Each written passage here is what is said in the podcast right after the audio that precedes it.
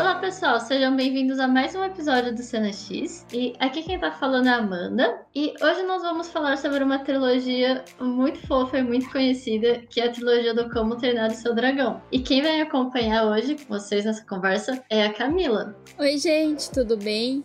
Vamos aí falar sobre esse filme que eu vi muito tarde, eu acho. Não acabei não vendo na época do lançamento, mas me apaixonei e eu acho que a maioria das pessoas, assim, que assistem, né? Qualquer um dos três acaba se apaixonando muito porque eu acredito que apesar de ser uma animação infantil, ela é muito corajosa, assim, ela toma uns riscos bem interessantes na sua história, assim, sabe?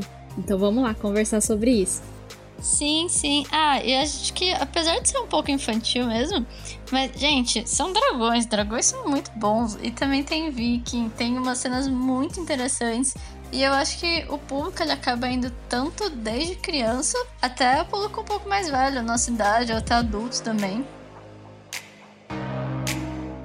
Legal você mostrar que existem consequências, né? De você fazer atos grandiosos e heróicos. Ele você... teve amputação, ele perdeu a perna Aí ele ganhou uma, Eles fizeram uma próxima, adaptaram. E eles não tratam como se ele fosse diferente ou como sai, porque ele não tem a perna. Eu então muito porque no filme não fica forçado, né? É, fica muito orgânico o jeito que ela aparece. Ela não via mesmo muito assim, muito potencial, vai, no soluço, mas depois ela começa a enxergar ele de uma, outra, de uma forma totalmente eu diferente. Acho, né? ela... Ele é realmente sobre o soluço amadurecer, né? Porque. A gente às vezes tem muito é... em terminar as coisas, às vezes é difícil aquilo de secar-se. Acho que tudo que você termina, a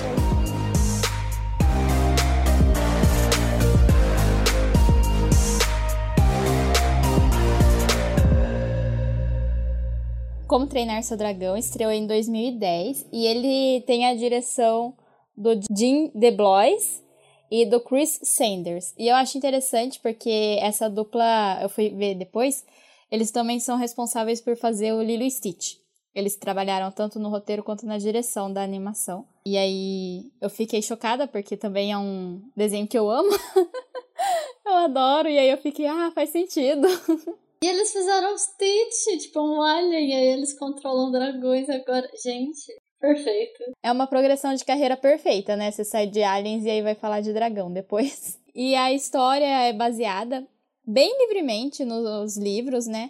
Escritos pela Cressida Cowell, que é uma série bem infantil. Eu não sei, Amanda, se você chegou a ler algum livro, eu li só o primeiro. E é muito diferente, é tipo outra história, assim. A única coisa parecida mesmo é o nome dos personagens e o fato de que eles são vikings e têm dragões, né? Porque no livro já começa com eles sendo amigos dos dragões, né? Tanto que o primeiro livro foi o único que eu li. É o Soluço na missão junto com os companheiros dele, que eles vão no ninho de dragão para pegar um dragão para criar para eles para ser o companheiro deles. Então, no livro já começa assim, né? E no filme eles fizeram de uma forma totalmente diferente, né? Realmente adaptando aí mesmo a história e o conceito criado pelo autor. Mas eu adoro porque eu não sei, eu não consigo explicar, tipo, o porquê que me chamou a atenção. Às vezes eu fico um pouco triste porque eu demorei para ver, né? Igual comentei antes. Eu não vi no lançamento, eu acho que eu fui ver o primeiro filme quando o segundo estava em cartaz no cinema, mas eu não consegui ver no cinema o segundo, o único que eu consegui ver foi o terceiro. E aí eu fico um pouco triste. Por isso, porque é um filme muito lindo, né? Toda a ambientação, o design dos dragões é muito bonito. Eu queria ter visto no cinema. Mas eu acho incrível porque, mesmo eu tendo visto mais velha, né? Tipo, a gente já era mais velha, assim, né? Mas a jovem adulto, né? Quando lançou o primeiro e aí foi ver anos depois, né? Mas eu ainda consegui, tipo, me apaixonar e amar tudo. Ah, eu, eu sou suspeita porque, bom, começa que eu sempre gostei muito de dragões e eu gosto muito de animação. Então, a hora que eu vi que ia sair uma animação de dragões da DreamWorks, eu falei, gente, preciso assistir isso. E aí eu acabei, eu, eu vi todos no cinema. Eu até acompanhei por um tempo a série, que a série começou acho que em 2000 e... Ela foi lançada em 2012, mas no Brasil começou no Cartoon, acho que em 2013. E eu adorava, porque, gente, e além de tudo, o Banguela, não tem como não gostar do Banguela. Quem não gosta do Banguela, não sei, não dá pra entender. Ele é muito fofinho, tipo, e ele. E uma coisa que eu achei muito da hora foi também como eles criaram, no que, eles se basearam pra fazer o Banguela. que eles pegaram muito do, do gato do diretor nos movimentos, então é meio que um mix de um gatinho. E você fica assim, gente, é um dragão que parece um pet. É muito fofo. E eu acho muito legal a questão na história. Eu não sabia disso do livro. Eu sabia que das histórias, né, mas eu não cheguei a ler. Eu achava que era um pouco mais parecido. Mas eu achei muito legal no filme eles terem feito essa questão de ah, os dragões eles pegaram muito aquela visão, acho que meio mitológica de que dragões são agressivos, a gente tem que matar, então o herói tem que matar o dragão e até eles têm o torneio e tudo. E aí depois você vê que não, eles acabam ficando super amigos e fica um negócio assim. Gente, por que não existem dragões pra gente brincar com dragões? Tipo, que sociedade da hora. É, é uma coisa que, tipo, eu, eu, eu, acho, eu entendo quando as pessoas falam, e de, vendo, né, documentários que sempre falam que foi se baseado muito no gato de um dos diretores, que ele filmou o gato e daí levou pro pessoal da animação ver os movimentos. Mas eu acho que ele é um pouco cachorro também, o Banguela, sabe? Porque ele tem umas atitudes que é muito cachorro, tipo o jeito que ele sai correndo assim atrás do soluço, o jeito que ele age, assim, é, de tipo. Principalmente no segundo, quando eles acham vários outros dragões. E aí tem o dragão lá, tipo, que é um maior que ele, de uma personagem que é importante na história do segundo. E o Banguela tá, tipo, todo assim, ai, que tá acontecendo? Se esconde atrás do dragão. É muito cachorro, sabe? Tanto que o outro dragão olha para ele muito assim, amigo, qual o seu problema? Mas é muito bom, muito bom. Exatamente. E ele fica roendo as coisas também. Tem acho que no primeiro, logo, uma das primeiras cenas quando ele começa a conversar, a conversar a se relacionar com o Soluço, ele vai, ele fica pegando, acho que era um galho, né, que o Soluço joga, ele vai e volta, e você fica assim, gente. É, então. Eles juntaram os traços que todo mundo gosta dos gatos e que todo mundo gosta dos cachorros e colocaram no banguela. É, ah, perfeito. é, é muito bom. A, uma grande diferença que eu vi do livro, né, só para comentar, é que o Banguela fala com os dragões no livro também. Então, lá é mais fácil assim a comunicação, né? Porque para mim é um dos momentos que eu mais gosto do primeiro filme é toda a construção do relacionamento deles, né? Porque a gente começa com o Banguela querendo se provar, né, para pro pai e pro clã dele que ele é capaz porque ele é visto como fraco e como incompetente em matar dragão e ele só atrapalha. Tipo, tem personagens que falam que ele tá só atrapalhando todo mundo. E ele captura o Banguela, que não se chamava Banguela ainda, né? Era só o Fúria da Noite, que aí é o dragão mais temido e que ninguém nunca nem conseguiu ver direito. E ele decide não matar o Banguela nessa captura. Só que na hora que ele captura o Banguela, ele danifica, né, uma da a cauda do Banguela e aí ele não consegue mais voar. E aí, por isso, o, o Soluço fica voltando, e aí é quando se constrói, assim, a amizade deles. E eu acho que é muito bonita, porque entra naquilo que a gente sempre ouve falar, né? Que, ah, é, não conte a sua história, mostre, né? E eu acho que esse momento é perfeito, porque não tem diálogo entre os dois. Tipo, tem às vezes o Soluço fala alguma coisa, mas o Banguela não fala. então, não tem como eles conversarem para se entenderem, né? E é muito bonitinho, tipo, o como eles vão se aproximando muito ao pouco, sabe? E aí eu adoro a cena que o Banguela tá desenhando assim, com um palito na areia. Banguela não, soluço, desculpa. E aí o Banguela resolve pegar, tipo, um galho gigante e fazer uns desenhos também. E aí ele fica puto porque o soluço ia, tipo, pisar na linha. Ele fica, tipo, se você pisar, eu vou te atacar. É o meu desenho, sabe? É, muito bonitinho. E é legal porque você vê que ele começa a imitar o que o Solus tá fazendo. Só que ele é tipo assim, não encosta no que eu fiz. Meu desenho, meu território, não encosta, pode ficar perto, mas não pisa, não estraga. Mas isso que você comentou da, da relação deles, eu acho muito bom, eu gosto bastante. E tem muito isso também de o, o Soluço, ele realmente sabia que ele não queria matar o dragão, ele desde o começo ele tipo não não era, ele não conseguia, ele realmente tinha, vai, aquela autoestima de meio a pessoa, tipo, perdedor, vai, um loser. Ele achava que ele não conseguia fazer nada direito, que ele não... E, é, e além de tudo, ele era o filho do chefe da tribo, então um dia ele ia ter que ser, ter o papel de chefe de tribo. E não era nada de assim, estereótipo o papel que ele achava que teria. E aí ele pega, ele tenta capturar né, o, o Fora da Noite, meio que como uma aprovação. E você vê que ele mesmo duvida. Quando ele vê que ele acertou o Fora da Noite, ele não acredita, e aí que ele vai atrás e descobre que ele tinha realmente acertado. Eu acho que isso dele querer compensar, pra mim foi meio como uma compensar o que ele fez. Ele percebe que foi errado de uma certa forma e ele vai tentar ajudar o Banguela criando aquele pedacinho da cauda para ele voar de novo. Isso eu achei muito bonitinho, achei muito legal. E é muito fofo você ver que a relação que eles vão criando como vai ficando forte. E é muito, tipo, é tão engraçado e bonitinho que você fica. Você vê que eles realmente vão se identificando. E aí eu acho muito bom que mais Acho que no segundo filme, quando. Spoiler, gente, se vocês não assistiram filmes, mas acho que até esse momento vocês já assistiram. Se não, pulem porque vão ter spoilers. E aí vai um agora. quando o Banguela sofre um acidente e perde a perna, que eu achei isso muito legal. Assim, muito legal, gente. Não. Eu achei muito legal a questão de, por exemplo, o... eles se identificaram, na verdade. para mim foi uma identificação entre os dois. Porque quando ele machuca o Banguela, que o Banguela não consegue mais voar por conta da cauda, ele, assim, por mais que o Banguela andava, ele não voa o dragão principal, entre aspas.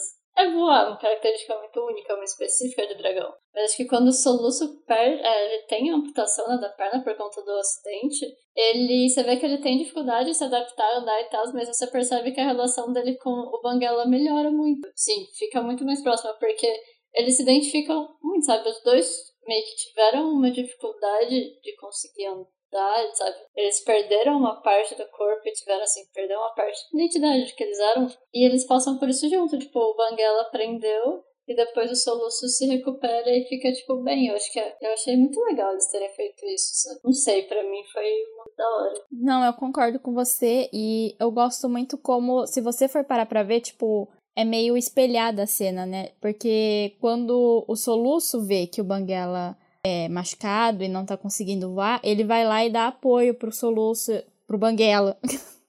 e aí ele constrói um dispositivo que permite que ele volte a voar, essas coisas. E quando o soluço acorda, depois, né, de, de, da batalha final, podia ter qualquer personagem no quarto com ele na hora que ele acorda. Podia ter sido o pai, podia ter sido a Astrid, podia, tipo, ele acordar sozinho. Só que aí eles colocaram o Banguela justamente de tipo, o soluço tava lá na hora que o Banguela precisou se reerguer e aconteceu o contrário, né? O Banguela também tá lá e também ajuda ele na hora que ele tem que se reerguer. Mas isso que você comentou, Amanda, eu acho que na verdade é um, uma das razões do porquê eu gosto tanto dessa trilogia, né? É a questão de que eles trazem consequências mesmo, né, para os atos, né? Porque em qualquer outra não só animação, mas assim, qualquer filme, às vezes nem precisa ser infantil, filme de ação também, qualquer coisa para adulto. É normal a gente ver os personagens indo fazer uma coisa muito absurda, muito perigosa, e eles voltam intactos, como se nada tivesse acontecido. E eu acho muito legal você mostrar que existem consequências, né, de você fazer atos grandiosos e heróicos ou de você tomar alguma atitude precipitada vai ter uma consequência, né? E eu gosto muito do jeito que eles colocam, porque aí o soluço ele se torna portador de deficiência física, né? É esse o termo, Amanda? É, é chamado PCD. Pessoa com, na verdade, é pessoa com deficiência. Entendi. Pessoa com deficiência, né? E eu acho isso muito bom, porque quantos personagens você vê pra criança, né? Nessa, que é assim, que tem algum tipo de deficiência ou alguma condição diferente. É muito difícil você ver. E não só ele, tem o outro lá, o Bocão, que ele também é, é todo amputado, só que aí é, os personagens não se definem por isso, né? Isso faz parte deles e eles são assim, mas isso não limita eles em nada, eles fazem as coisas igual todo mundo e isso não é usado como uma característica que define quem eles são. Eles simplesmente são assim, mas a personagem deles é outra coisa, independente e isolada disso. E eu acho isso muito bom por, pela questão de representatividade mesmo, né? Porque eu conheço, não é nesse filme especificamente, mas ela, eu ouvi uma vez uma amiga minha e ela estava comentando do Toy Story 4, o quanto ela se sente incomodada porque os, person os brinquedos defeituosos, né, que é a Gabi Gabi e o que salta lá com a moto, no final eles se mostram que tipo, ai, a deficiência deles na verdade é o que dá valor para eles porque eles são diferentes. E ela fala que ela se sentia, tipo, meio traída, sabe? Porque não é assim, né? Que a sociedade vê e não é assim que as pessoas com deficiência acabam sendo vistas de verdade. É muito como se fosse, ah, você tem que superar isso, né? E o Como Treinar Seu Dragão, não. Né? Ele abraça isso e é colocado e ele não esconde, tanto que nos próximos filmes tem várias cenas da perna, né, do soluço que é amputada, que aí eles fazem um esquema de mola, né, uma prótese para ele. E ele simplesmente vive, sabe? Isso não precisa ser nada assim, uau. Eu concordo também, eu acho bem legal essa questão da representatividade. E eu acho que eles acabam meio que naturalizando muito.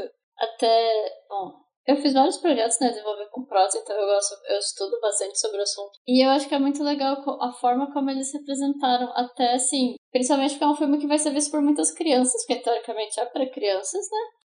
E você acaba não contextualizando, mas você não vê que, tipo, ah, a pessoa é diferente porque, assim, ele, o Soluço teve amputação, aí ele ganhou uma, eles fizeram a prótese, né, adaptaram, e eles não tratam como se ele fosse diferente ou como sai, porque ele não tem a perna, então ele tem ele não consegue fazer uma coisa, aí ele não pode, principalmente numa época viking, que as pessoas eram tipo, nossa, vai, tem que trabalhar na vila, tem que matar o dragão, tem que. que e ninguém se incomoda com isso, ninguém vê que é um problema, porque não é, sabe? É tipo, ah, é uma condição agora que ele precisa usar prótese, mas ele consegue fazer tudo que ele fazia da mesma forma.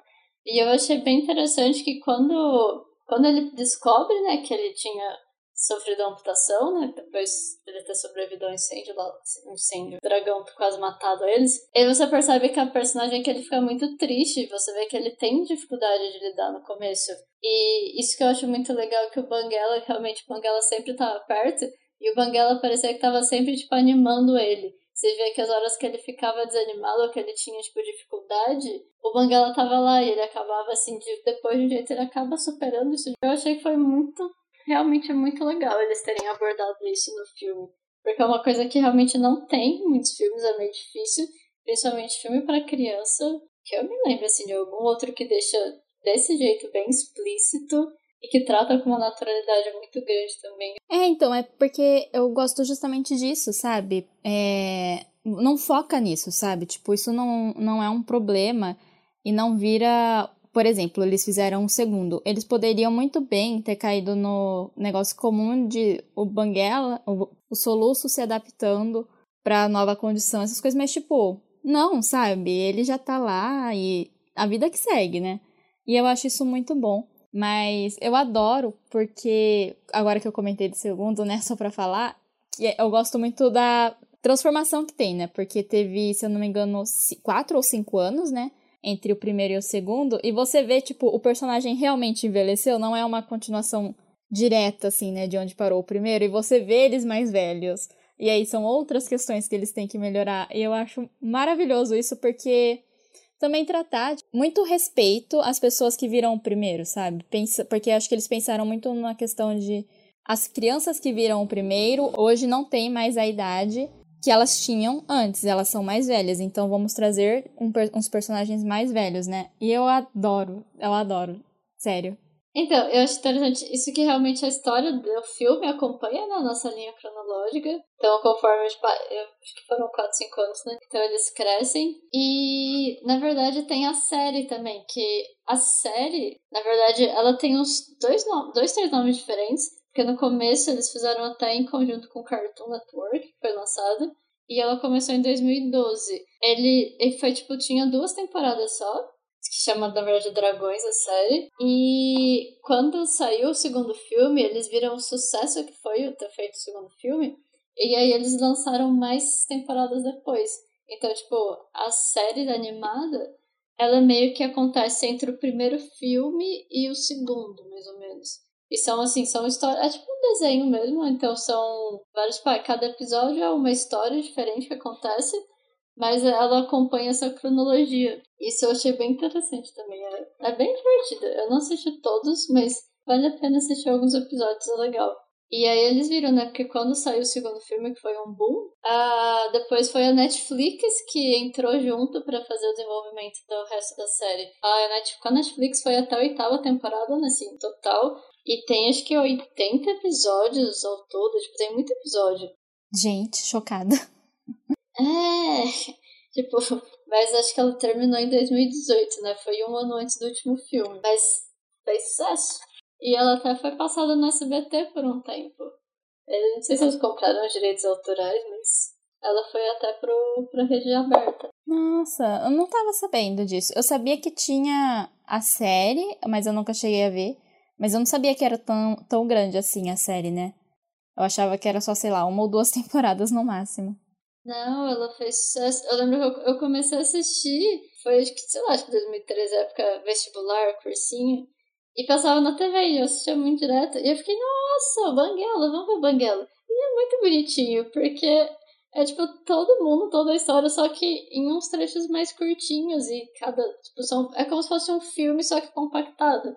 E o que é legal da série, eu achei, é que eles acabam falando, dando foco para as outras personagens que assim são meio secundárias, porque no filme não tem tempo de você explorar tanto todas as pessoas, todos os dragões, tanto é que nas, no desenho tem até mais dragões, porque eles, eles têm mais tempo, né, para desenvolver a história, então eles conseguem acrescentar mais coisa. É, não, e assim, você comentou de ir acrescentando mais dragões, e eu adoro o design dos dragões, porque quando você vai ver, assim, filmes mais adultos e mais de fantasia mesmo, se você for ver os dragões, eles meio que são assim os mesmos, né? São tudo meio que um lagarto gigante com asa, né? E sempre igual, muda um detalhe ou outro, assim, sei lá. Um tem o coração em tal lugar e o outro tem outro, no coração em outro lugar, enfim. Mas o que eu gosto no Como Treinar Seu Dragão é que cada dragão é diferente e eles são desenhados, a maioria deles, parece desenho de criança mesmo, sabe? Tipo, com cores muito vivas. E aí, tipo, é, se você for parar pra pensar, até, às vezes nem faz sentido umas proporções que tem uns dragões, eles não voariam, sabe? Ou, tipo, ficariam de ponta cabeça na vida real. Mas eles funcionam no filme e é muito bom porque você. O desenho de cada um é meio que a personalidade dele também, né? É muito bom. E aí, depois, quando. No final do primeiro, quando eles se juntam com os amigos do soluço, encaixa certinho, né? Tipo, cada um com seu dragão, assim. Sim, parece que realmente, tipo, um foi feito pro outro. Fica muito combinandinho. E realmente é ótimo. A anatomia deles, nossa, tem, tem uma anatomia que não tem nada a ver. Tipo, tem os dragões que são. O corpo deles é gigante, se você for comparar com a asa, que é uma asa micro, e ele tá voando assim plenamente. De boa, sabe? Isso é realmente. Você só fica, nossa, faria sentido. Não faria sentido. Possivelmente ele não voaria, mas isso não importa, tá voando. E eles são realmente. Eu acho muito bom as cores também que eles usam para os dragões. É um mix. Não sei, tem uns dragões assim, tipo, tem dragão azul com amarelo, tem dragão tipo, de umas cores muito misturadas que realmente você não vê muito em outros desenhos. Porque geralmente, sei lá, muitos desenhos infantis vai que tem dragão. Geralmente é o dragão verde, ou o dragão inteiro azul. Ou vai, Pokémon tem o Dragonite, vai que é um dragão. É laranja. E tem a anteninha e a asa. Tipo, isso, um dragão. E eles quebram totalmente esse estereótipo padrão de dragões. Eles fazem desde os dragões micros, aqueles pequenininhos que ficam tacando, soltando bola de fogo, que, gente, os bichinhos possuídos. Parece uma salamandra, é muito pequenininho. E aí tem, tipo, uns dragões gigantescos, colossal. Você fica assim, mano. Sim, é muito legal. Inclusive, eu gosto muito do. Sendo bem sincera aqui, né? Eu acho que o meu dragão favorito não seria o Banguela, mas seria a Tempestade da Astrid. Eu adoro. Tipo, eu não sei se é porque eu gosto muito da cor dele, mas eu acho ele tão lindo assim, sabe? Tipo, as cores, o formato dele, e aí quando a Astrid sobe nele é tão tipo, ah, que fofos. E eu adoro esse dragão. Eu acho que ele, se eu fosse escolher um dragão, né, aqueles, se eu pudesse ter essa oportunidade, eu acho que eu escolheria a Tempestade. ah, eu, eu, não sei, eu, eu suspeito porque eu realmente eu gosto muito do Banguela, porque, gente, eu gosto muito de gatos, muitos bichinhos, e ele, realmente, ele lembra um pouco o Stitch também, umas coisas que ele faz. Então ele é tipo o meu preferido. O olho, né? Se você for ver assim o rostinho dele. Tipo, o formato. E o que eu acho perfeito é porque ele é muito. Ele é muito carismático. Isso eu acho muito bom dele. Mas realmente, ele não parece tanto um dragão, tipo, a tempestade parece muito mais. E ela, tipo, o Banguela parece uma criancinha, assim, se for comparar em níveis de maturidade. E a tempestade é tipo um adulto que fica olhando, pensando, que você tá fazendo? Não, todos os dragões fazem isso com ele, né? Todos os dragões adultos julgam muito o, Ban o Banguela. Eles ficam muito tipo, mano, qual o seu problema? Mas ele é o último da espécie dele, ele pode. Ele tem total direito de fazer o que Mas uma coisa que eu acho interessante entre os dois é porque eles são. Eles têm uma rivalidadezinha também, né? Eles são meio treta. Mas acho que pega um pouco por conta da, da história desde o começo. O Astrid, ela desafiava muito o Soluço, né? Porque ela achava que ele não. Todo mundo. Ninguém achava que ele tinha condição, habilidade, na verdade, para gerenciar a vilarejo e tudo. E ela queria, porque queria vencer o torneio, porque ela era a pessoa que. É uma pessoa foda, a pessoa que ia fazer tudo. E ela ficava inconformada com. Tanto é que é muito engraçado, porque conforme ele vai se aproximando dos dragões, né? Acho muito legal que ele realmente começa a pesquisar, a querer, tipo, entender como a, a personalidade de cada dragão e o que, tipo, o que eles gostam e como controlar, entre aspas, para evitar eles matarem os dragões, né? E acho muito interessante porque todo mundo fica indignadíssimo que, assim, mas como que ele tá ganhando, tipo, vencendo os dragões? Mas o Soluço tá fazendo isso?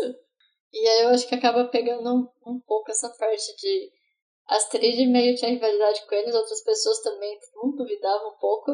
E aí quando ele fica, quando eles todo mundo se junta, ele começa a ter o contato com os dragões mesmo.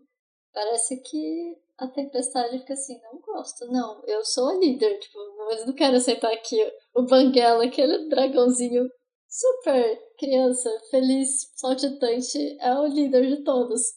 Sim, e eu acho interessante, principalmente essa questão da Astrid, porque começa dando a entender, né, que o Soluço gosta dela, ou sente pelo menos uma atração por ela no começo, porque quando ela aparece. Vamos falar, né? Que aquela cena de abertura é maravilhosa, né? Tipo, os dragão tudo atacando a vila e aí indo apresentar todos os personagens é muito bem feito. E aí, quando mostra a Cid, o, o Soluço que tá narrando, tipo, fica em câmera lenta, sabe? Explode as coisas. É muito, é muito bom. Aí. Crush! então ele já, tipo, tinha um interesse, mas ela realmente vinha, via ele assim como alguma coisa que atrapalhava ela, que atrapalhava todo mundo. Mas eu acho interessante porque quando ela descobre, porque ela começa a desconfiar, né?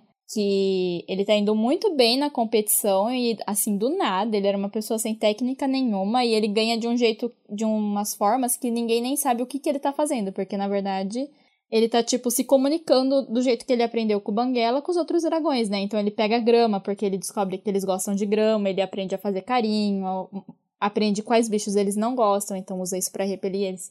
E aí ela fica vendo isso e ela fica muito, mano, da onde tá vendo isso, né? E ela descobre o Banguela. Nessa hora, quando eu tava vendo, eu achei que era aquele momento do tipo, vai dar merda. ela vai contar para todo mundo, não vai funcionar. Só que não, ela, ela super embarca com ele, sabe? Ele fala, ah, deixa eu te mostrar. Ele mostra e ela, ela apoia ele logo em seguida, sabe? Porque eu acho que é muito uma questão que, assim, se você for ver, eles comentam, né, que desde sempre eles lutam com o dragão. E assim, nunca deu certo, né? Porque eles lutam, lutam, os dragões continuam existindo, eles continuam lutando, continuam perdendo lá as ovelhas, que vamos falar aí que essas ovelhas se multiplicam muito bem, porque nunca acabam as ovelhas daquela ilha. e fica nessa vida sempre, né? Então, não é também como se lutar com os dragões estivesse resolvendo alguma coisa, e eu acho que ela também percebe isso, sabe?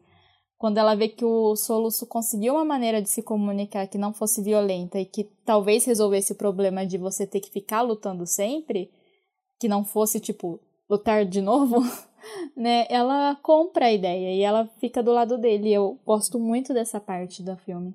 Sim, e acho que até a questão de convivência pacífica mesmo. E até acho que, de certo modo, um pouco de interesse de, até dos dragões ajudarem eles em proteger o próprio vilarejo. Então, ao invés de ser algo do tipo, ai, vamos continuar brigando eternamente, não, vamos dar um jeito de ficar bom para todo mundo. Mas um outro. Você comentou das ovelhinhas, né? Dos carneiros.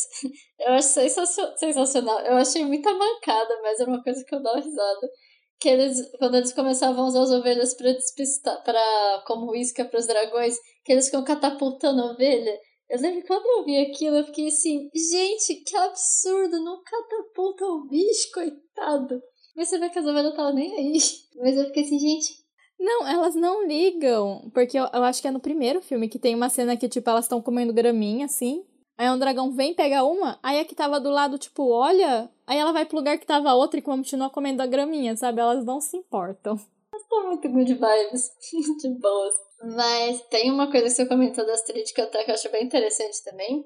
É a questão que ela no começo ela não via mesmo muito assim, que muito potencial vai no, no soluço, mas depois ela começa a enxergar ele de uma, outra, de uma forma totalmente diferente. Você vê que ela realmente começa a botar fé nele e vê que ele tem muito potencial e ela começa a incentivar muito isso. Tanto é que eu acho que era no segundo, não lembro agora se era no segundo ou no terceiro filme, mas que tinha uns momentos em que o soluço tava meio que desistindo, ou até mesmo quando ele tinha que. Ele vai assumir a liderança né, do vilarejo por conta do pai dele ter morrido. Que em alguma cena você vê que ele não queria, sabe? Que ele tava, tipo, super perdido. E ela vai, não, ela, você vê claramente, eu confio em você, você consegue fazer isso. Você não enxerga, mas você consegue. Então eu acho que ela acaba se tornando uma super, assim, uma super aliada e uma super personagem forte mesmo para ajudar ele a ter esse crescimento também. Que é totalmente diferente do comecinho da história, né? Que a Lô simplesmente odiava a pessoa. Sim. É, eu gosto muito da evolução, né, do relacionamento dos dois. E isso que você falou é muito verdade. Ela passa a apoiar ele em tudo, na verdade, né? Porque ela apoia ele no segundo, que eu acho que no segundo é quando o pai dele começa a falar que quer que ele assuma mais responsabilidades e comece a se preparar para ser o líder do clã. E aí ele tá, tipo, muito assim, não, eu não consigo. E aí ela fica lá e fala, tipo, você consegue. No terceiro, quando tá tendo toda a treta deles se mudarem e ter que mudar o estilo de vida deles de novo ela tá lá e, tipo, ela é realmente, acho que apoia muito ele, né? Porque eu vejo os dois, assim, como muito complementares, sabe? É... Ela também não depende dele. Ela é independente, ela faz as coisas dela, sabe? Ah, eles são um casal muito bom. eu adoro eles. Sim, eles são, eles são muito fofinhos. Eu gosto também. E também eu acho engraçado isso de evolução de personagem, da relação também a construção do relacionamento dela com dragões. Porque você vê que ela, ela cria uma, uma relação super bonitinha com a tempestade. E no começo ela tinha medo, né? Porque acho que ela tinha muito aquilo de dragões são agressivos, a gente tem que matar dragões. E você sente que ela tinha dificuldade ela, até de confiar no dragão. E mesmo o Banguela, tipo, sendo super fofinho, o Solus falando, não, pode confiar nos dragões. Você vê aquela. Quando ela começava a passar a mão na tempestade, começava a interagir, ela tinha, você sentia que ela tinha medo, que ela não estava confortável. E depois ela vira totalmente, nossa, mais que amigas friends, né? Tipo... Sim, foi bem isso mesmo. Porque aí qualquer coisa que acontece com a tempestade, ela fica muito sentida, né? E não só ela, todo mundo. Eu acho que isso que é bonito, porque no primeiro você não vê tanto, porque o filme termina, né? Quando os dragões se integram na sociedade depois lá da batalha e que o pai dele, o estoico, entende que os dragões não são inimigos, né? Entende tudo que estava acontecendo, que na verdade eles estavam sob a influência daquele dragão super gigante e preguiçoso que não queria sair para comer sozinho, né? Tipo, fazer os outros caçar para ele. É, isso acontece. E aí, então você não vê integrado, tipo, totalmente, né? Mas nos próximos, né, no segundo e no terceiro, você vê que realmente eles se apegam tanto, né, tanto que o terceiro começa, é... eu não sei se eu gosto muito, assim, eu gosto da ideia, mas eu não sei se eu gosto no contexto geral do filme, é aquelas armaduras que eles fazem com as escamas de dragão, sabe? Eu acho que fica parecendo um pouco Power Rangers, não sei. Mas ao mesmo tempo eu gosto, sabe? Eu não, eu, eu não sei o que pensar sobre isso. Eu sou meio conflitante sobre essa questão da armadura. Mas aí você vê que, tipo, a armadura de cada um tem a cor do seu dragão e, tipo, lembra a, o formato do dragão, sabe? Então, eles realmente, todos os habitantes, né, de Se apegam muito a todos os dragões. Então, o que torna mais difícil ainda, né, ao final do terceiro filme, eu acho. Mas eu gosto muito da evolução de, tipo, tudo. Porque a gente Lógico que quando eles fizeram o primeiro filme, eu não. A... Eles provavelmente esperavam que fosse dar dinheiro, porque ninguém vai fazer filme esperando perder dinheiro, eu acho, né? Ninguém vai falar, ah, eu vou fazer esse filme aqui para perder dinheiro. E só que foi muito sucesso, e eu acho que eles não estavam esperando que fosse tanto sucesso assim. Tanto que eu acho que não estava planejado para ter continuação. E eu acho interessante que eu fui ver em entrevistas, né, com os diretores, que eles comentaram que quando a DreamWorks chegou para eles e falou assim: "Olha, a gente quer que vocês façam um segundo filme". Eles sentaram, pensaram, né, e falaram assim: tá, mas então a gente vai fazer uma trilogia. E se você para pra ver os três juntos, eu acho que eles são muito bons. Eles são um arco mesmo, assim. Eles contam todo o crescimento e evolução do soluço, né? Porque se você for ver o jeito que ele começa o primeiro e o jeito que ele termina o terceiro filme, são pessoas totalmente diferentes. E isso só acontece por conta das mudanças que ele busca, que ele causa e que acontecem com ele mesmo sem ele querer, né? Sim, eu super concordo. E, mas eu acho que realmente você vê que ele, assim, mesmo você vendo que ele mudou muito, né, que ele teve um crescimento muito grande como personagem, como herói, vai, vai meio que uma jornada do herói, ele não deixou de ser a mesma pessoa, sabe? Você consegue ver uma versão dele muito mais madura, mas ainda enxergar meio que a essência dele, né? Que você, até nas entrevistas os produtores comentam que eles realmente se preocuparam muito nisso e com a equipe toda da produção e manter algumas características que é realmente da pessoa, para você ver que ele não mudou, que ele é aquela mesma pessoa, ele só melhorou algumas coisas, que ele, por exemplo, isso de aprender um amadurecimento mesmo, né, mas sem deixar de ser quem ele já era. Isso eu acho bem legal, que você vê, não principalmente no Soluço, né, mas você vê nas outras personagens também. Elas meio que não deixam de ser quem elas são. E acaba muita trilogia, muita série que vai continuar. Aí começa a lançar muito mais filme. Você vê que isso geralmente é uma das coisas que acaba perdendo e fazendo estragar toda, todo o conjunto vai da série, porque você não se identifica mais com a personagem. Isso eles fizeram muito bem. E eu gosto porque eles pegam uns detalhes que, assim, estavam lá, né, desde o primeiro filme, e aí eles conseguem utilizar isso no segundo e no terceiro, né? Então ele tem aquela cicatriz no queixo, que assim, só era uma cicatriz, sabe? Ninguém nunca nem falou nada da cicatriz dele, só tava lá, né? E eles dão todo um significado para essa cicatriz no segundo filme, né? Que foi quando a mãe dele foi embora, que não sei o que lá, que aí ele descobre que a mãe dele tá viva. E eu vou te falar que é uma coisa que eu fiquei, não sei você, mas eu fiquei muito preocupada quando eu vi o trailer que eu fui ver e aí ela aparecia no trailer, eu acho, já, né? E aí eu ficava assim, nossa, gente, sério, tipo, tiraram esse personagem do além, sabe? Ninguém pediu, ninguém se importava se existia ou não e apareceu. Mas eu gostei muito porque no filme não fica forçado, né? É, fica muito orgânico o jeito que ela aparece, a justificativa do porquê ela sumiu. E aí eu acho legal porque eles não perdem muito tempo, sabe? Não tem uma grande discussão dos personagens de ah, você me abandonou, porque eu fiquei sozinho, que não sei o que lá. Ela explica e todo, o, tanto o Soluço quanto o Estoico aceitam a justificativa dela, sabe? Eles não ficam forçando, né? Mais explicação e mais, talvez, prova de amor, alguma coisa assim. E eu acho isso legal porque é muito difícil você ver histórias em que a mãe deixa o filho e ela não é muito julgada e criticada dentro da própria obra, né, do próprio filme, por isso. Porque a gente tem uma questão, né, da sociedade que abandono parental é totalmente aceito, com ou sem justificativa da pessoa, inventada ou não essa justificativa, é muito aceito e é considerado normal e esperado às vezes, né? E mas o abandono maternal não, é visto como a, a pessoa não tem coração, ela é a pior pessoa do mundo, onde já se viu fazer isso. E no filme eles tratam, tipo, com uma coisa assim. Aconteceu, sabe? Ela não queria ter saído, mas assim, aconteceu. O que, que ela podia fazer, sabe? Tipo. E tá tudo bem. E os personagens também entendem que tá tudo bem. Isso. Que, o que importa é que ela tá lá agora e que ela gosta deles. E eles gostam dela. Sim. Ah, e isso que falou é bem importante. Eu acho que não tem. Não, é, não precisa nem ir tão longe assim questão de abandono mesmo parental maternal. É só você ver a diferença de postura. Se o homem é muito menos cobrado na relação, tipo, família do que a mulher. Você vê ter um monte de gente que, tudo bem o pai não tomar tanta conta da criança, ou o pai sair e deixar a criança com a mãe, mas se a mãe faz isso, meu Deus, não pode.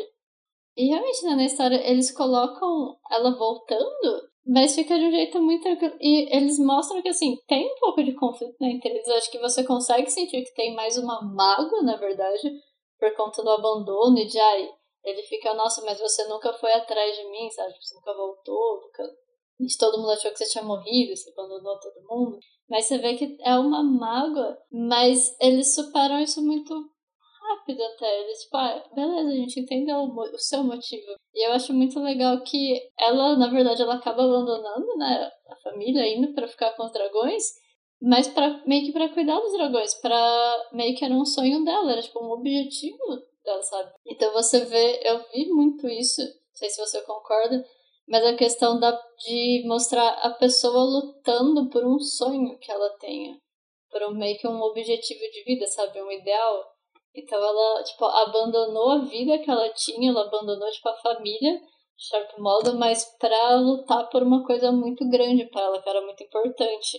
E eu acho que isso acaba ficando muito claro quando, apesar deles falarem meio rápido até na introdução, você consegue entender e você vê que mesmo o estoico, o soluço, todos eles ficando tristes, eles super entendem isso. E não vem nenhum problema. É, eu concordo com você. Eu acho que principalmente o estoico, quando. Porque é muito bonito, né? Assim, eu acho emocionante a cena quando ele reencontra ela que. Todo mundo na, na cena fica muito tenso. Ela fica tenso, o dragão tá tenso, o Soluço e o Bocão estão tensos também, sabe? Tá todo mundo assim, ai, cuidado. Aí eles acho que até falam, estoico, não seja tão estoico, sabe? É, e aí e ele vai chegando perto dela e ele só abraça ela, né? E aí quando. E ela vai explicando, né? Ai, porque você não ia entender, porque realmente ele odiava dragão antes, né? O estoico. Ele. Assim, matem todos, era esse o rolê dele. E ela vai explicando e vai falando que, ah, você não entendeu, eu tinha que fazer isso, que não sei o que lá, tinha que proteger eles. E ele simplesmente, tipo, abraça ela e muito assim. Eu entendo, sabe? Porque eu acho que até ele, até ele concorda, sabe? Quando você para pra pensar às vezes o como ele era antes, né? De entender quem eram os dragões por conta do soluço. Ele, acho que ele consegue entender muito bem as motivações dela. E aí depois eles, tipo, ah, vamos ficar juntos, ser uma família de novo, só que aí não rola. Tudo bem. Ai, nossa, eu chorei, com certeza. É triste as coisas que acontecem. Eu acho que foi muito triste. Ela, quando acabou o 2, eu fiquei assim, por quê? Não tinha necessidade, não, não precisava estar acabado assim. Não ter acontecido isso. Mas eu entendo que é triste, mas faz muito sentido, assim. Eu acho que pra construção da história, se isso não tivesse acontecido, eu acho que não teria tido esse amadurecimento tão importante do soluço. Eu acho que, tipo, a história teria terminado, ou sabe, teria ido pra uma vertente muito diferente. Sim, eu concordo com você. É, eu também fiquei muito triste, não só porque o pai morre, né? Mas assim, o jeito que acontece, sabe? Que aí o Banguela que acaba matando o pai dele. E, e, é muito triste porque naquele primeiro momento assim de raiva, de não saber, né? Choque do que aconteceu, o soluço, tipo, empurra o Banguela e fala, tipo, vai embora, não quero você. E aí partiu meu coração essa cena, sabe? Porque você vê que o Banguela tá muito arrasado, porque ele não queria fazer isso, ele tava sendo controlado, sabe? E é muito triste. Mas aí é por isso que eu falo que eu acho que o que eu gosto tanto dessa série é porque ela, tipo, não tem medo de tomar riscos. É justamente nisso, sabe? Porque em que outro filme infantil você vai ver o pai do protagonista morrendo, tipo assim, do nada? Sabe? É muito difícil você ver um protagonista passar por, por isso que ele passa, né? Tipo, a única coisa que eu acho que chegou perto, pensando em material para crianças, foi, sei lá, quando o Dumbledore morre no Harry Potter, sabe? Porque também foi um choque. E é uma coisa que você não espera que vai acontecer. Ah, mas tem um outro sim. A, a Disney fez esse, esse drama também na nossa vida no Rei Leão. Quando Mufasa morre, gente. Ah, é verdade. Então, mas é que é um filme só. E aí, tipo, isso começa a história. Só que no do, do dragão é totalmente assim, inesperado. Você não, você não imagina, sabe? Que tá todo mundo lá bem, né? Tipo, ah, tá rolando lá as tretas, mas tá todo mundo bem. Aí do nada a pessoa morre. Sim. Não, e, mas uma coisa que eu acho muito legal desse filme é que realmente brota dragão, né? Eles. Foi o filme que eles exploraram todas as possibilidades diferentes de dragões. E, mano, parecia muito que nessa na batalha, né, no conflito que eles estão tendo, parecia muito que eles iam ganhar tranquilo, porque eles tinham o deus dragão praticamente. E ele morre tipo muito fácil. Eu, quando ele morreu, eu falei assim, não é possível, tipo, não. Acabou, sabe? Estragou tudo. Morreu, deu, deu ruim. E eu achei muito triste essa cena do Banguela e do soluço, porque realmente você entende, tipo, dá para sentir o porquê que ele fez isso, porque, mano, o dragão, ele matou o pai dele. Não foi querendo, obviamente, mas porque ele tava hipnotizado, mas ele matou. Então dá para entender ele ter ficado com ódio do Banguela. Mas Eu acho muito triste a reação dele, porque por mais que ele tava com ódio, não foi uma coisa que ele queria ter feito. Foi consequência. Mas depois é muito triste, a gente fica chateado, mas depois ele toma consciência e supera. Eu acho que isso é bem legal da história, porque eles estão sempre. Eles sempre colocam esses conflitos assim, mais diferentes, entre aspas, né? Que normalmente não são tão abordados. Mas a personagem acaba achando uma forma de superar ok. Sim, é, eu gosto muito porque é muito um rolê de que o segundo filme, se você for ver, eu acho, né? Ele é realmente sobre o soluço amadurecer, né? Porque é, no segundo filme ele já tá com 20 anos, só que aí ele ainda tá agindo do tipo como se ele fosse um adolescente de 15 ou 16, que ele tá no primeiro. Então aí ele fica brincando com o Banguela, fica lá mapeando as ilhas, e aí o pai dele fica tipo, você tem que assumir responsabilidades, não sei o que lá. O soluço não quer. Principalmente porque ele acha. No começo eu achava, né, do filme que era uma coisa de, ah, eu não quero crescer nunca, sabe? Não quero responsabilidades. Mas não é, não é isso, né? Quando ele fala, depois que o pai dele morre, né? Ele fala que é porque ele acha que ele nunca vai ser tão bom, um líder tão bom quanto o pai dele, né? Tipo, que ele fala, ai, como que você é tão forte, tão altruísta, tão gentil, como que você pode ser uma pessoa dessas? Ai, é muito emocionante, tipo, ele falando isso, sabe? Porque aí você vê que eu acho que ele ainda tava um pouco com a visão do primeiro filme, de que ele não era suficiente, né? Então, o pai dele era tipo. Porque o pai dele, se você for ver, ele representa tudo que a gente tem como imagem de, de um guerreiro viking, né? Então ele é grande, ele é imponente, aí a barba dele é gigante, aí ele usa uns machados gigantes, e ele é super forte. E o Banguela é tipo magro, muito magro, baixinho, sabe? Então é totalmente o oposto, e eu acho que o problema dele no segundo era que ele não queria assumir o lugar do pai dele porque ele não conseguia se ver nesse lugar.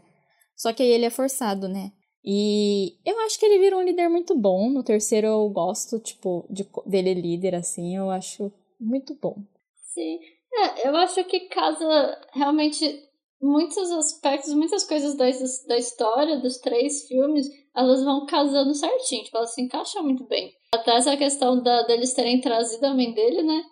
E a relação dela com o dragão é meio que assim, ou depois você vê que o, que o Soluço ele tem sim uma liderança assim, muito boa, as pessoas enxergam, elas passam a ver ele como um bom líder, tudo principalmente por conta da relação que ele criou com os dragões e todas essas melhoras que ele fez pra, pra vila. E mas ele puxa, tipo, isso do pai dele, sabe, de gerenciar coisas, de as pessoas, mas ele pega toda a emoção da mãe dele com os dragões, então ele meio que junta esses dois mundos. Então eu acho que isso foi muito legal, fica bem, bem descrito.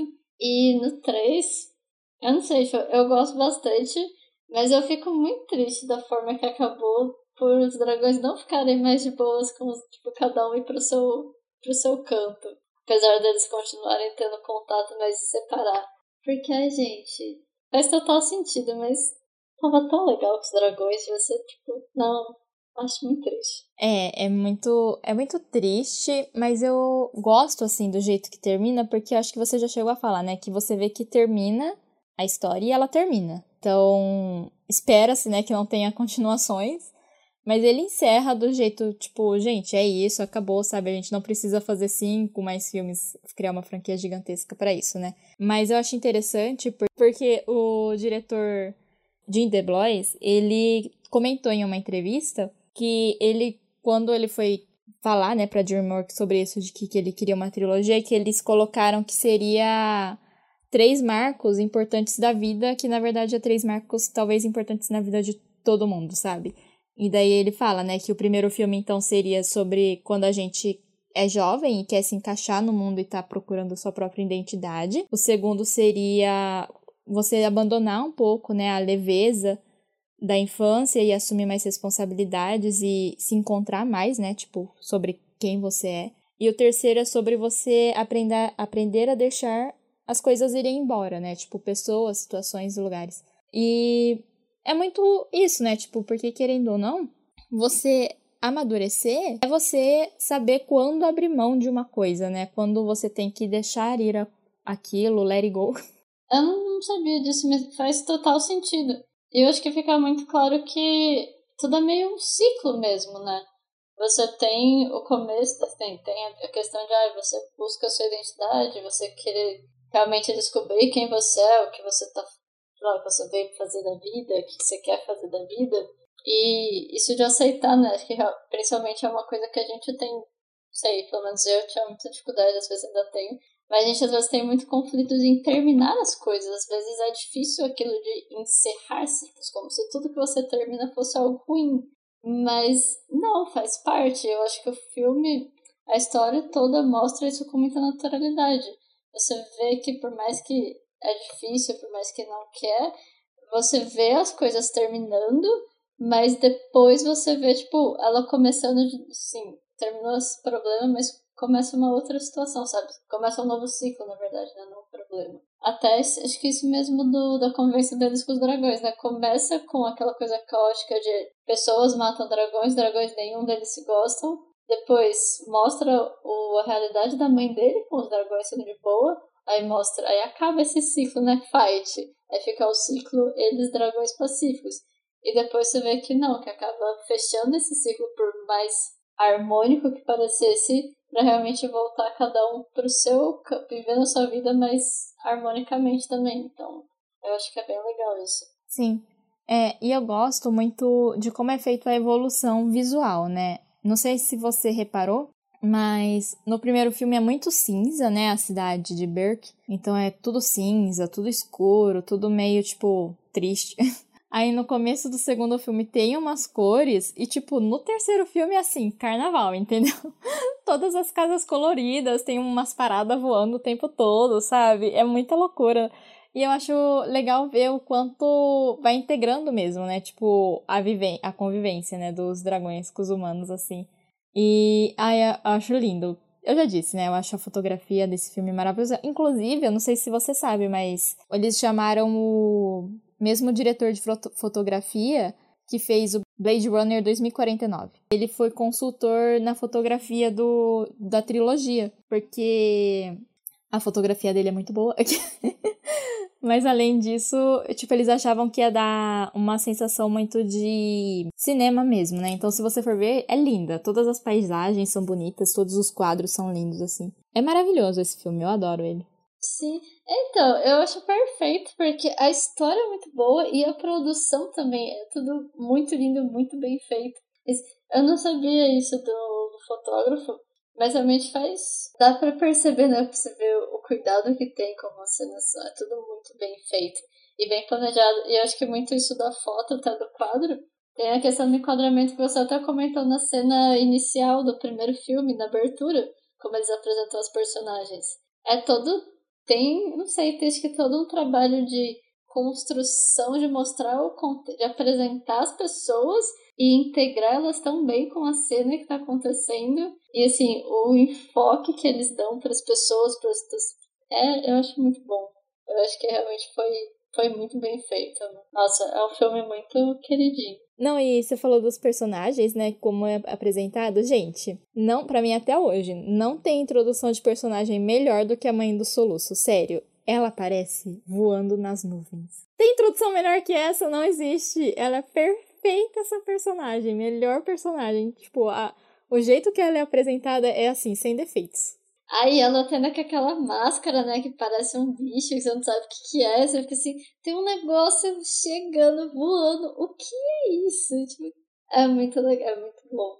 Não, mas, ai, é sensacional, tu tá aqui, honestamente, tipo, a história, acho que do, assim, entre os três, eu acho que o dois, talvez foi o que eu menos gostei da história, porque eu acho que eles começam a falar, mas a parte como foram apresentados os personagens foi perfeito. Porque eu acho que às vezes começa a focar muito, tipo, aí na, no. Como que chama? Tipo, o lugar que os dragões moravam, que voava, não sei. Uma ilha voadora, não sei direito o que, que é exatamente aquilo. Era tipo um santuário, né? Não sei. É muito, é muito bizarro. E é gigantesco aquele negócio. É bizarro, eu só achei bizarro, mas é muito da hora. Na verdade, parece um pouco Dragon Ball, né? Porque Dragon Ball que tinha uh, aquela santuários entre aspas que voava também. Mas uma outra coisa que eu acho muito boa, além de todos, tudo que a gente já discutiu, é a trilha sonora. A trilha sonora dessa trilogia, ela casa muito com a história, é muito boa. Eu honestamente não sei quem fez, nunca fui pesquisar nem nada, mas eu acho que ela foi muito bem feita. Tipo, quem planejou ela e criou essa trilha sonora. É, eu sei quem fez porque eu gosto muito de trilha, de, de, de, trilha sonora, então eu sempre vejo assim quem é que tá fazendo. Nessas que são criadas para filmes mesmo, nessas trilhas que usam mais músicas contemporâneas, eu não vou muito atrás. Mas quem fez foi o John Powell, e ele é o mesmo realizador da trilha sonora de Fuga das Galinhas e de Shrek. Presta atenção. Fuga das Galinhas! Ou seja, ele é muito bom. E eu acho um absurdo, eu não aceito, eu não sabia disso, eu descobri pesquisando pra, pra gravar o episódio. Que a trilha dele, que é maravilhosa, porque assim, ele faz um. ele usa instrumentos é, nórdicos lá da região de teoricamente onde se passa, né, a história. Aí é muito incrível, sabe? Tipo, como todos os personagens têm seu teminha, e se você ouvir, você sabe que cena que é, porque é perfeito, assim, o jeito que ele faz. Ele concorreu ao Oscar de melhor trilha original, né? E ele perdeu pra trilha sonora de A Rede Social. Eu não aceito isso. Que? Que é o som, é som de ar-condicionado, trilha sonora da rede social, entendeu? Ninguém nem lembra desse filme, começa por aí. Eu não tenho propriedade para falar muito, porque eu não assisti rede social. Eu preciso ver, mas. Aí, tá vendo? Ele não é importante mesmo. mas, gente. Gente, ai, Oscar. Não. Aguardem o nosso episódio de Oscar, a gente pode falar à vontade. Mas só para quem tiver curiosidade, o John Powell, ele tem um canal no YouTube em que ele disponibiliza as versões para com as notas do piano e o acompanhamento de coral de todas as trilhas que ele fez para todos os filmes. Então, se você quiser ver como tocar ou cantar as musiquinhas do Como Treinar Seu Dragão, tem os videozinhos no canal do John Powell. Vão lá conferir. É muito bom. Vendo, por mais, por mais pessoas assim no mundo. Exatamente. Exatamente. Nossa, eu lembrei de uma coisa agora, falando sobre encerramento de ciclos de aceitação. Eu acho que tem uma, uma questão muito interessante também com o com o próprio Banguela. Porque no 3, quando ele, quando ele descobre, né, todo mundo descobre que ele não era meio que o último da espécie, que tem a fúria do, da luz, né? Ele, você percebe que ele fica super amigo dela, né? Que ele quer ficar com ela, ele vai, né, pro mundo, pra vida, lá, a realidade dos dragões. E ele quer ficar com ela, mas ao mesmo tempo ele não quer, porque ele quer ficar com o soluço. E você vê que ele fica em alguns momentos, tipo, meu Deus, o que eu faço? Você vê que ele fica muito assim, não quer, sabe? Ele não quer decidir. Ele, e realmente ele. Acho que tem muito essa questão da aceitação de ah, os dragões têm que ficar com os dragões, mas a gente, eles podem conviver pacificamente com as pessoas. E aí tem realmente o jeito de separa e eles acabam até se encontrando um pouco, né? Aquela cena no finalzinho. Mas eu acho que mostra também essa questão da aceitação pelo Banguela. Isso eu achei legal. Porque né, teoricamente ele é um dos personagens principais, mas, mas quem é a mesma personagem é o, o Soluço, que é a pessoa. Não é tipo um bichinho, um dragão, um cachorro, enfim. Então isso eu achei legal, mostrou meio que os dois lados, tipo, o crescimento das duas personagens. Isso. Sim, e é muito legal quando você para pra analisar que quando o Soluço se torna líder do clã, também é quando Banguela se torna alfa, né? Então ele também se torna líder, dos dragões, junto com o Soluço, né? Sabe que, como treinar o seu dragão, parece um pouquinho tipo a bússola de ouro que tem os demons, porque, gente, os dragões são muito. Não uma personalidade, mas eles são assim. Eu não sei, é muito. Você vê o. Eles representam muito, né? Tipo, os personagens. Exatamente. É, tipo, você vê assim, aquela pessoa, ela não podia estar com outro dragão, porque tem que ser aquele, porque, não sei, você vê, tipo, meio que os dois, sabe? É tipo, a personificação da pessoa é aquele dragão e a person... E a... Aliás, o dragão, você entendeu, né? Um representa. Entendi. Eu, eu buguei Entendi. aqui nas palavras, gente. É muita emoção. Não, mas deu pra entender. Não, é porque o filme é muito bom, né? Os três filmes são muito bons. Eu concordo com você que o segundo para mim também é o mais fraco, mas eu acho que é por conta, na minha visão, do vilão. Eu não, não comprei muito, parece muito um vilão que tiveram que enfiar de algum jeito, sabe? Ele é bem parecido com o vilão do terceiro, eu acho, mas eu acho que o do terceiro foi melhor trabalhado. O jeito como ele agia, como ele criou os esquemas lá pra, tipo, prender todo mundo, eu achei mais interessante. O do segundo só parece um, uma pessoa do tipo, dragões, não gosto, vou destruí-los, sabe? Enfim. Mas eu acho que não era o, o mesmo vilão, só tipo. Eu achava que era. É que eu não lembro agora. Não, é outro. Mas eu achava que era uma pessoa que voltava. Mas enfim, então, eu acho que o problema que tem escrito do vilão é que assim, ah, é até interessante você pensar que, nossa, ele tinha um negócio, ele hipnotizou todos os dragões, tipo, sei lá, ele controlou o dragão Mor e aí ele tinha ele comandava todos os outros. Mas assim, eu sei, é meio fraco, eu acho, de histórias, na verdade de estratégia, porque no 3 o conflito é muito mais estratégico para todo o plano que o vilão bola para trazer os dragões e depois, tipo, ele pega na. O, acho que é o Banguela que ele pega primeiro, depois pega a Tempestade. Você vê que ele vai, tipo. Ele é muito estrategista e não tem só ele, tem, tipo, outras pessoas que vão ajudando ele. E aí depois o Banguela vai, eles pegam os filhotes que aí não tem como lá pra tentar salvar. Tipo, e aí eles, sabe? É muito mais emocionante do que o conflito que tem no 2, porque o conflito no 2 é ah, o dragão tá controlando todos, a gente tem que parar, sabe, tem que quebrar isso, alguém tem que controlar aquele dragão, basicamente. Não sei.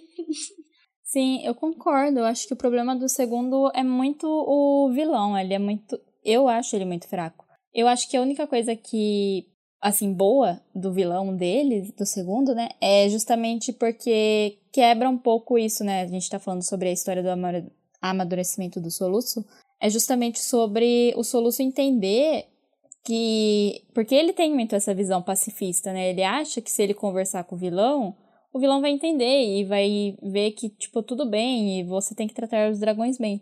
Só que o vilão não se importa com isso e Aí o pai dele morre como consequência disso, porque se ele não tivesse insistido em querer conversar com o vilão e tentar mostrar para o vilão que não precisava fazer isso, o pai dele não ia ter morrido. E eu acho que isso é muito importante para mostrar, porque quando você se torna líder, né, e também uma questão de amadurecimento, é você conseguir entender que nem sempre você vai conseguir passar o seu ponto de vista e que as pessoas vão entender o seu lado, sabe? E é triste, porque o pai dele morre no final. Mas eu gosto do propósito, né? Tipo, o porquê que colocaram vilão, mas eu acho que a execução dele não foi tão boa. Para mim, ele é muito genérico, assim, sabe? É, ele é um vilão meio apagado, né? Se você for ver. Mas eu acho que isso que você disse é bem interessante, porque realmente você vê no Soluço uma questão muito, assim, meio uma ingenuidade mesmo. De...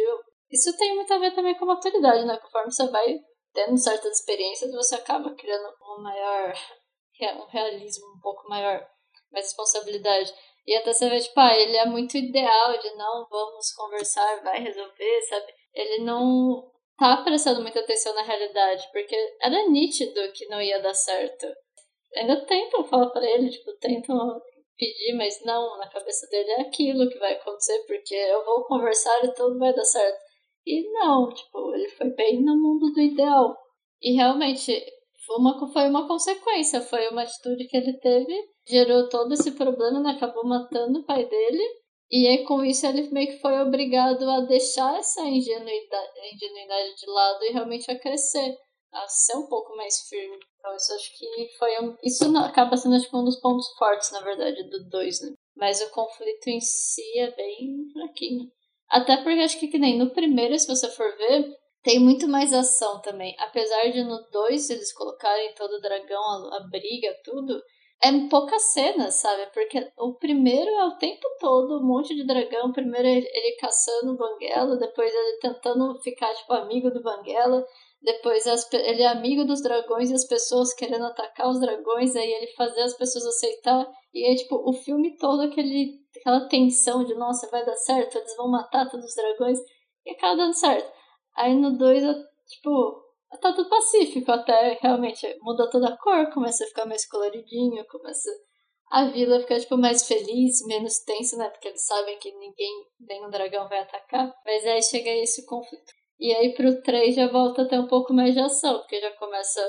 Ai, rouba o dragão, vai o dragão, outro dragão resgatar, vai, volta. Muito mais ação e reação mesmo.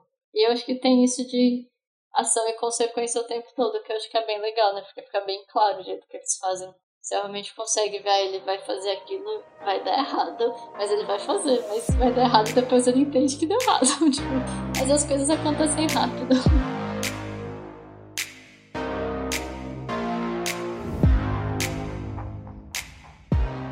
Bom, esse foi o nosso episódio sobre como treinar seu dragão. Não sei se deu para perceber, mas é um filme que eu e a Amanda a gente ama muito. A gente adora conversar sobre esse filme sempre, né? E foi um pouco difícil, não sei para Amanda, mas para mim fazer a pauta desse programa porque eu queria ficar revendo os filmes toda hora, né? Sempre que eu via um novo trecho eu ficava, ah, vou ver. Não dava. Mas eu espero que vocês tenham gostado. É, e. E, ai, só da gente falar do episódio, eu queria ter reassistido todos, mas deu tempo. Mas eu estou com muita vontade de voltar a ver a série, porque é mais curtinha, rápido de assistir. E realmente espero que vocês tenham gostado. E se quiser, siga, vem conversar com a gente no Facebook, no Instagram, falar o que vocês acham desse filme. E espero que vocês tenham gostado. Até a próxima, pessoal. Tchau, tchau. É isso, gente. Tchau.